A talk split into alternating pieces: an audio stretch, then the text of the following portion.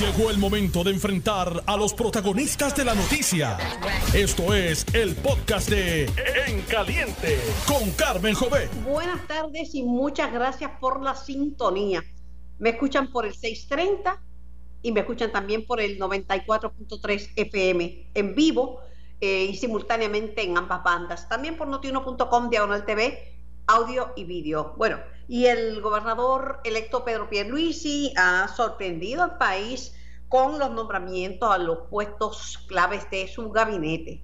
Eh, personas de reputación intachable, personas reconocidas en, en, la comunidad que aportan, además de dignidad al cargo, experiencia. Una de esas personas es el ex vicepresidente del Senado, Larry Selhammer, a quien tengo en línea telefónica. Larry, buenas tardes y gracias por tu tiempo.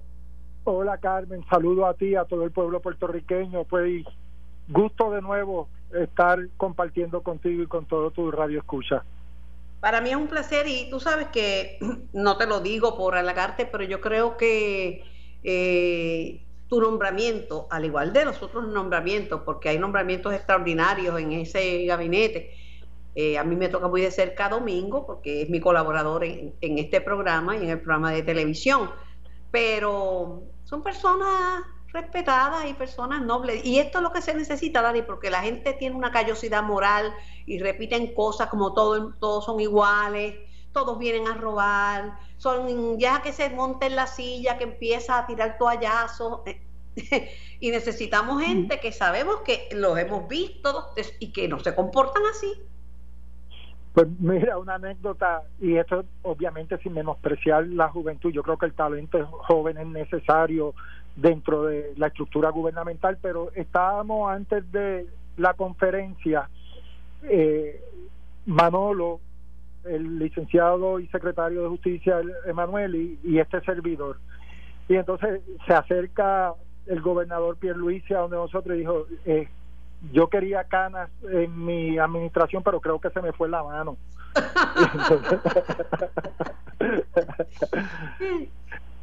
sí, pero no tanto porque Paquito Paredes es bien joven. y está en el gabinete y la anunciaron, con eso balancean, Estelari. Eh, eh, éramos nosotros tres juntos y obviamente en son de broma y está ese balance. No se retraten los tres juntos, metan a Paquito para que parezca bien inclusivo con una persona joven. Es que lo íbamos a insertar, pero iban a pensar que era un hijo de nosotros. pues déjame decirte que eh, a, mí me ha sorprendido muy favorablemente, pero lo esperaba. Porque Pierluisi es una persona que en todas las, ocasiones en que le he entrevistado lo que quiere es eh, buscar avenidas de comunicación, eh, buscar buscar una oportunidad para devolverle credibilidad, credibilidad al gobierno. Claro, hemos tenido unos cuatro años dificilísimos, pero parece que la gente pudo separar a Pierluisi de los cuatro años que hemos tenido y le dio la oportunidad. Eh, eso es así, Carmen. Ahí nos toca ahora desempeñar, pero yo te digo que esto no va a ser un asunto para poder levantar a Puerto Rico del Ejecutivo, de, Pedro Pierluisi y su eh, estructura gubernamental es todo es de todos. Aquí dependemos de, ya tenemos una asamblea legislativa que ni tan siquiera es compartida, es diversificada, está nutrida por muchas vertientes y muchas distintas ideologías. Así que eh, me parece, y el pueblo, el tercer sector, el sector privado, la estructura de gobierno, empleados públicos, esto es un, es un reto para todo Puerto Rico y si estamos unidos, y es lo que tú dijiste eh, en la introducción, consenso, comunicación, respeto, pues creo que el resultado va a ser favorable y eso es lo que Pedro Pierluisi está buscando. A mí no me cabe duda y yo sé que no va a ser fácil porque tampoco te digo, yo no sé, este, ¿tú estás durmiendo con el perro o estás durmiendo en la cama con tu señora? Me, eh, pues esa fue de las partes difíciles de todo esto porque una de las razones por la cual yo había dejado el servicio público era para compartir eh, con mi familia, particularmente apoyar a mi esposa en el cuidado de, sus padres.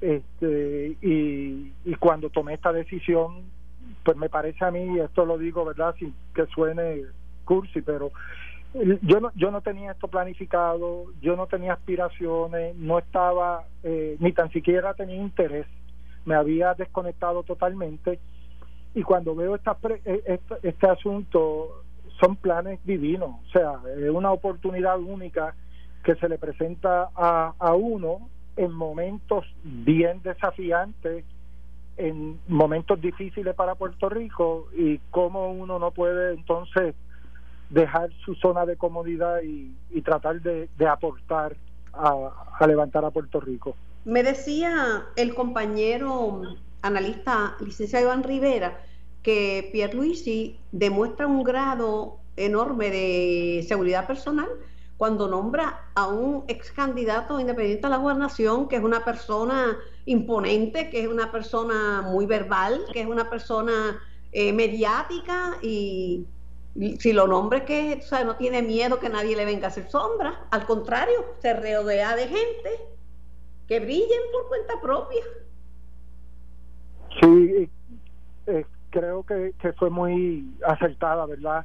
El llevar a Manolo Sidre al Departamento de Desarrollo Económico y Comercio. Si alguien ha estado en ese entorno de desarrollo económico a través de la Cámara de Comercio de la Asociación de Industriales, desde el sector privado, que él lo que dice y reclamaba es que se tenía que insertar en el gobierno, pues ahora le tocó a él, con toda esta trayectoria y experiencia desde el sector privado, eh, inyectarlo en, en, el gobierno y me parece eh, que es una persona excelente para ocupar esa posición y esperamos resultados bien favorables.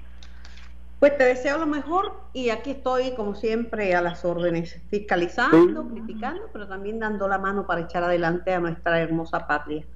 Te, garantizo que uno de los roles que eh, voy a tener es la de la reconstrucción del país a través de un concilio de reconstrucción que va a confeccionar el gobernador de Puerto Rico e impulsar dos medidas que no pueden quedarse eh, sin actividad y cumplimiento, que es la ley 17 de la política pública energética y la ley 33, que es el plan de mitigación, adaptación y resiliencia al cambio climático. Así que gracias por la oportunidad, Carmen. Bueno, si tú me dejas guindando en eso, entonces yo voy y voto en contra te dejo guindando.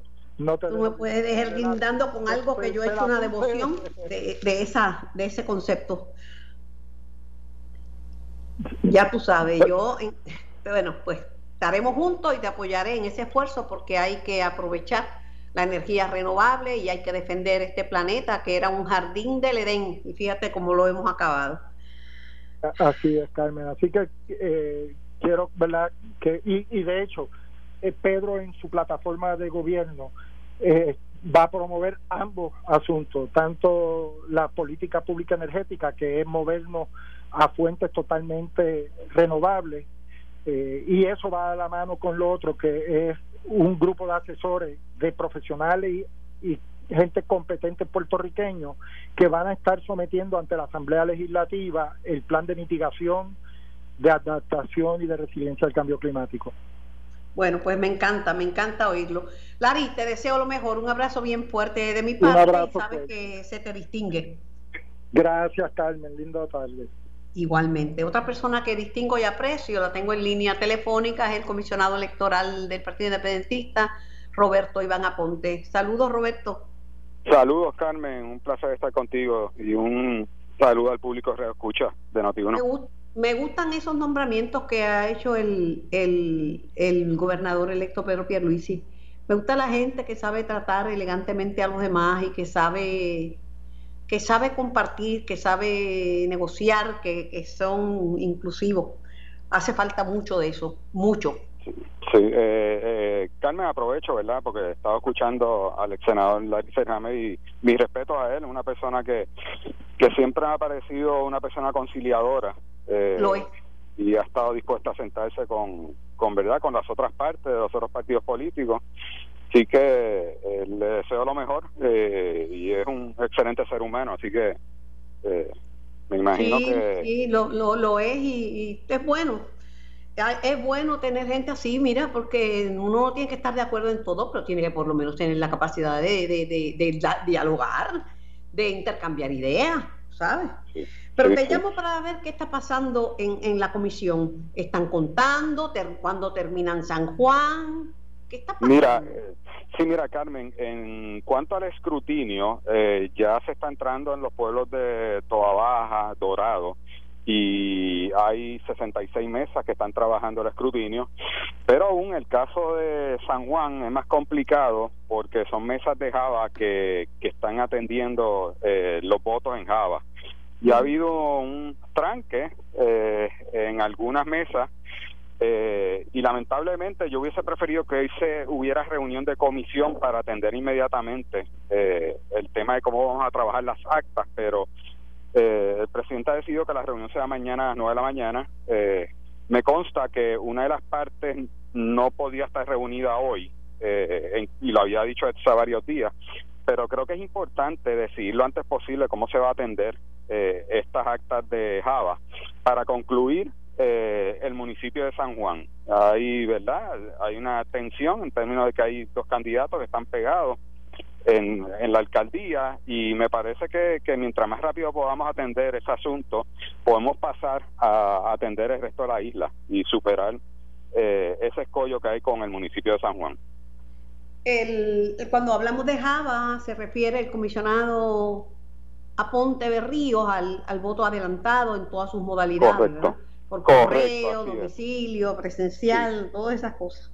Mira, hay, una información que yo quería corroborar contigo. Me llegó una comunicación, una información de que una funcionaria del PIB de nombre Delma Santiago fue agredida por un funcionario de Victoria Ciudadana que provocó una situación cuando le arrancó unas papeletas de la mano.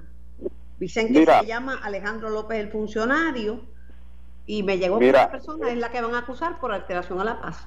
Mira, hace varias noches hubo un incidente en una mesa eh, donde hubo unos planteamientos de parte de Victoria Ciudadana, se caldearon los ánimos, eh, pero lo cierto es que en primer lugar se continúan los trabajos.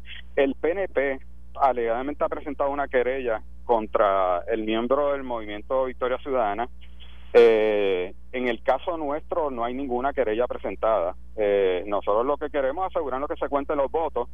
Eh, así que me parece. entiendo, pero lo que yo quiero asegurarme es si de verdad le arrancó unas papeletas de la mano a Delma Santiago. Mira, lo cierto es que yo no tengo esa información que haya sido así.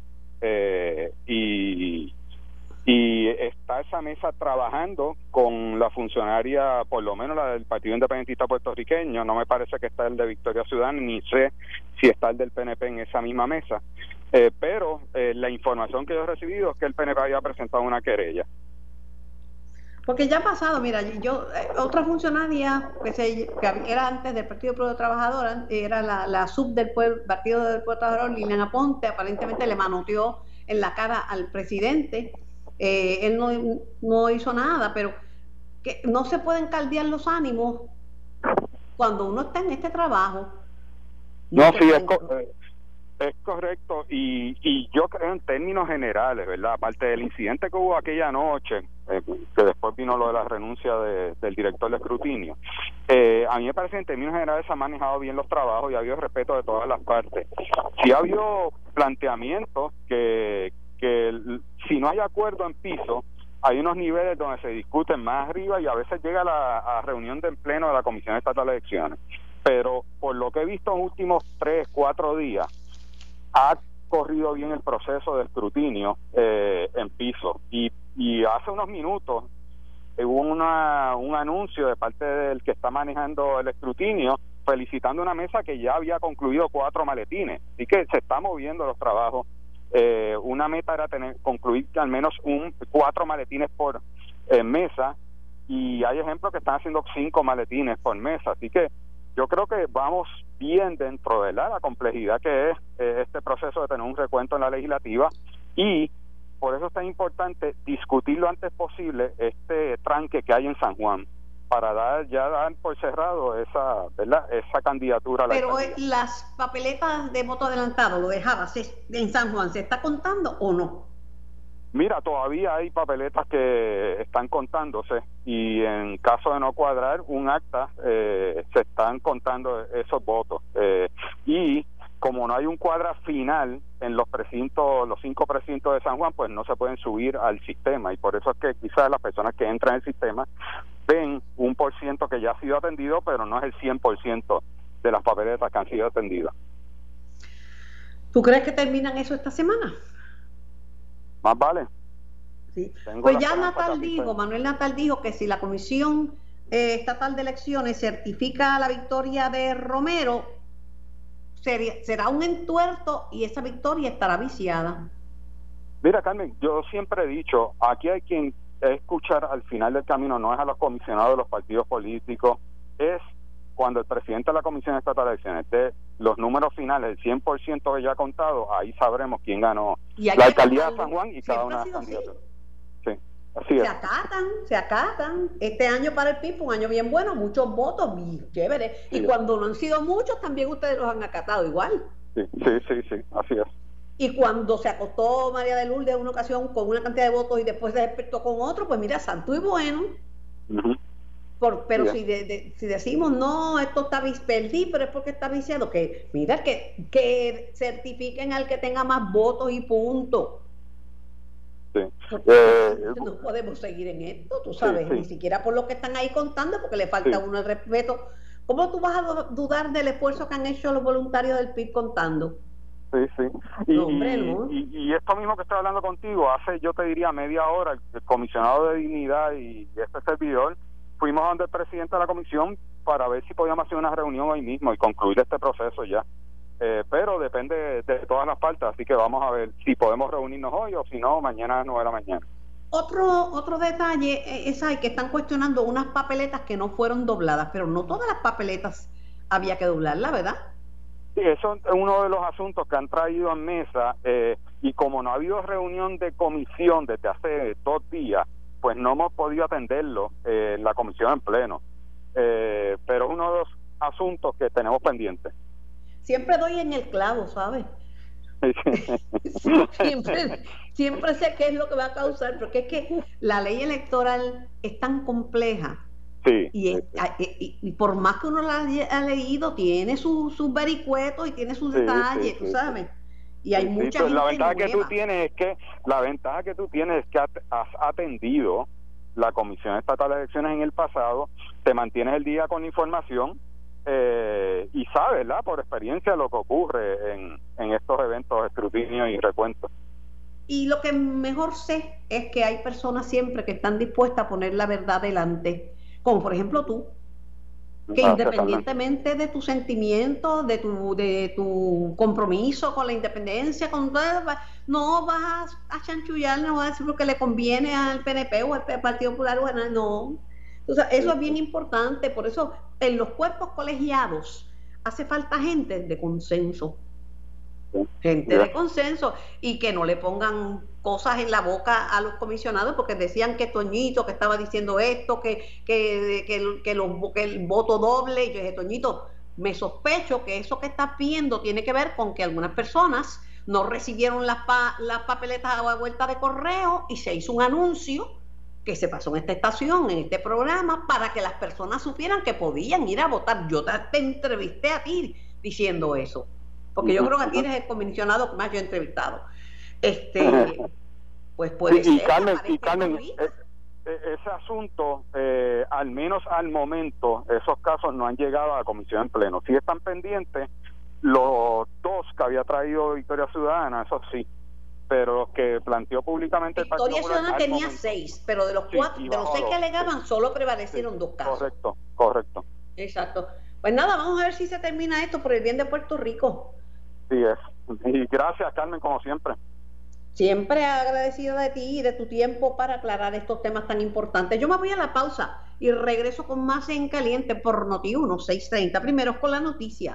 Estás escuchando el podcast de En Caliente con Carmen Jovet de Noti 1630. Ustedes escucharon a la gobernadora de Puerto Rico, Wanda Vázquez Garcet, sobre hablar sobre la nueva orden ejecutiva, la escucharon por aquí por el, por el 630 y por el 94.3 FM. Es una orden más restrictiva, como se había anticipado, aunque no es eh, equivalente al informe de recomendaciones del Departamento de Salud que se había filtrado. Es distinto, es distinta. Eh, tengo, impacto va a tener, impacto va a tener y mi preocupación son los pequeños y medianos comerciantes, ¿verdad? Que son el jamón del sándwich en el país. Quien agrupa al pequeño y mediano comerciante es el Centro Unido de Tallistas y tengo al doctor Argüelles en línea telefónica. Buenos días, doctor. Buenas tardes, doctor Argüelles. Buenas tardes. Un placer saludarlo. Pues lo llamo sobre la orden ejecutiva para que me dé, me dé su impresión y me dé su análisis de de lo que significa esta orden que se extiende desde el 7 de diciembre hasta el 7 de enero. Mm. Sí, me parece que verdad que el periodo que se ha tomado ha sido un poco largo, puesto que no da oportunidad, a menos que esto se pueda enmendar sobre el camino, eh, verdad, de cómo se comporta el virus de aquí hasta el año próximo. Eh, a mí lo que me preocupa. Eh, me pregunto, ¿usted cree, usted cree, doctor, que sería propio y prudente porque yo lo creo así, esperar el comportamiento de estas próximas dos semanas. Eh, no, precisamente. En, en, examinarla en dos semanas. Sí, precisamente a eso era lo que me refería. Este, yo tengo que reconocer como médico, eh, verdad, la importancia que tiene eh, darle seriedad a esta pandemia que nos ha arropado y que se ha disparado los números en los últimos días. Pero dicho esto, eh, considero que el gobierno pues está tomando unas decisiones como la ha tomado desde el principio sin primero pues ver cómo usted va de alguna manera a compensar, de alguna manera a minorar el daño que va a hacer este este cierre. Eh, realmente desde los 1.200 dólares aquellos que recibimos y los este pay eh, cheques estos que dábamos para la para pagar las nóminas no hemos recibido más nada y llevamos ya nueve meses, once meses en esto para 11 meses en esto. Este, o sea que realmente antes de tomar esta decisión yo creo que había que buscar también pues cómo de alguna manera vamos a salvar los miles de empleos que se podrían perder eh, por esta situación. Acuérdate que durante la época navideña es cuando uno tiene la mayor cantidad de flujo de, de clientes y muchos comercios están esperando a ver cómo se desenvuelven las ventas durante estas festividades navideñas para decidir inclusive si van a continuar operando o no. Muchos este, también contratan a personal adicional por el flujo de gente que se supone que haya durante estas festividades. Eso definitivamente pues no ocurrirá en estas navidades, o sea que son más personas que van a quedar fuera de del ámbito laboral. Eh, sí tengo que reconocer algunas cosas buenas que de hecho yo había eh, mencionado en varias entrevistas y es el hecho de que eh, por fin eh, se aclara que estas megatiendas y farmacias de cadena pues están autorizadas a abrir los domingos, pero única y exclusivamente para vender medicamentos y para vender eh, alimentos. Y, lo van no a digo esto. Los van a chequear en Suri para ver si vendieron otras cosas. Es correcto. Y digo esto no por ser egoísta, no por querer que ellos no puedan vender, porque yo quisiera que todo el mundo pudiera abrir y vender ese día. Pero si usted está haciendo un lockdown ese día con la intención de que la gente se quede en su casa, que únicamente salga a buscar productos de primera necesidad como son los alimentos, la gasolina, algún artículo de ferretería para reparar algo de emergencia o los medicamentos, pues no me parece lógico que se le permita a una tienda que venda de todo, porque eso es lo le que anticipo, doctor Argüelles, y me puede equivocar que la gente que esté en una megatienda de esa va a comprar juguetes también, necesitan juguetes para los nenes. Exactamente. Y, y no es por, vuelvo y le repito, no es por ser egoísta, no es porque no vendan. Es que usted no quiere que la gente salga el domingo, punto. A otra cosa que no sea, pues comprar medicinas si las necesita o comprar este alimento si lo necesitan en estos establecimientos. El vender de todo, el permitir vender de todo, lo que hace es estimular a que la persona vaya a estos centros, sea el día que sea, porque allí va a encontrar de todo el problema de las órdenes ejecutivas es y será la fiscalización. Ver si en verdad van a poner a fiscalizar correctamente a una megatienda. Es correcto, en eso estoy 100% de acuerdo con usted y me preocupa también que todavía se pretende que sea el comerciante el que cargue la responsabilidad no solamente de fiscalizar a los clientes que están dentro de su establecimiento, sino que ahora se pretende que también sea afuera. Y yo le voy a recordar lo que sucedió hace un par de semanas allí en la placita de Santurce, donde luego de las 10 de la noche, luego del lockdown, había un tumulto de gente allí bebiendo y fiestando y los comerciantes, me consta, porque yo fui allí a atender una entrevista, que estaban llamando a la policía y nadie venía a poner el orden allí. Entonces, imagínese usted que El denominador común, se lo voy a decir, Carmen Yulín Cruzoto. Carmen Yulín Cruzoto es la que está pidiendo y la que pidió el lockdown total, el cierre total, y es la misma que vino a, tomar medidas después del tumulto. Mire, las medidas son para tomarlas antes. No, exacto, no, y ahora que usted la menciona a ella, lo mismo tengo que decir de muchos alcaldes que disparando de la baqueta, como decimos, pues pretendía que hubiera un lockdown completo como se hizo al principio. Y yo le pregunto a esos señores alcaldes, ¿dónde estaban ellos y dónde estaba su partido antes y después de las elecciones? Porque Mire, si, doctor estamos viendo ese si estamos viendo ese repunte, fue porque ellos permitieron, ellos indujeron a que la gente se aglomerara en los y diferentes por falta de responsabilidad la gente. La gente ha fallado y ha bajado la guardia. Y no se puede tener un policía para cada persona. Definitivamente. Gracias, este, eh, doctor, ¿quiere añadir algo más? Sí, no, este, quería mencionar por último dos, dos cosas que me preocupan y es el hecho de bajar eh, el el toque de queda una hora, aunque parezca verdad que es poca cosa eh, para los restaurantes específicamente me parece que va a ser un golpe duro en el sentido que la gente pues sale a comer usualmente a las siete y media a las ocho. Y por eso es que en un principio había pedido la asociación de restaurantes que se subiera el horario de del toque de queda para así permitir pues recibir los comensales que suelen ir a cenar a los respectivos restaurantes. Con esto, pues está reduciéndole la, capacidad de ellos de poder atender a esos comensales. Y por otro lado, eh, me preocupa el hecho de que se habla de que las gasolineras también tienen que cerrar a las ocho y media y como sabemos, la mayoría de las gasolineras trabajan 24 horas y no están equipadas para poder eh, cerrar eh, como tal a una a una hora en específico. Por eso es que operan las 24 horas para tener una persona allí que brinde seguridad eh, al, al, al, establecimiento. Así que esas son cosas que yo creo que la gobernadora debe de considerar eh, verdad porque me parece que pues afecta a estos sectores cómo no Muchísimas gracias al doctor Argüelles del Centro Unido de Detallistas de Puerto Rico. Y tengo al, miembro del Task Force Médico, doctor Humberto Guillot, conocido infectólogo. Doctor Guillot, buenas tardes. Hello, se me fue de línea. Eh, estábamos hablando con, el doctor Argüelles eh, tenía en línea a al doctor Humberto eh, Guiot de, del Task Force Médico y también un conocido infectólogo para reconocer eh, para, su, para conocer su opinión sobre, sobre este, esta nueva orden ejecutiva. A mí me parece sabio que se pueda eh, reevaluar la orden en, en, dos semanas para ver cuál es el comportamiento, porque si en verdad, como dijo originalmente la gobernadora, eh, el problema es, eh, el problema es que la gente está haciendo mm, fiesta en su casa, pues no se resuelve comercialmente. Doctor Guiot, buenas tardes. Le llamé para recibir su, su comentario, su insumo sobre la nueva orden ejecutiva. Buenas tardes, Carmen. Saludos. Bueno, pues habíamos anticipado que, que serían medidas incómodas y a la misma vez va a ser muy difícil complacer a todos los grupos y congeniar el hecho de que realmente estamos en la situación más difícil que ha atravesado Puerto Rico en la pandemia en términos de números, de personas contagiadas diariamente, de capacidad de hospital y de muertes diarias, pero a la misma vez pues estamos en una época en donde al puertorriqueño le gusta hacer su eh, compras y, le gusta confraternizar. es que lo que pasa es que agarra todo el periodo navideño.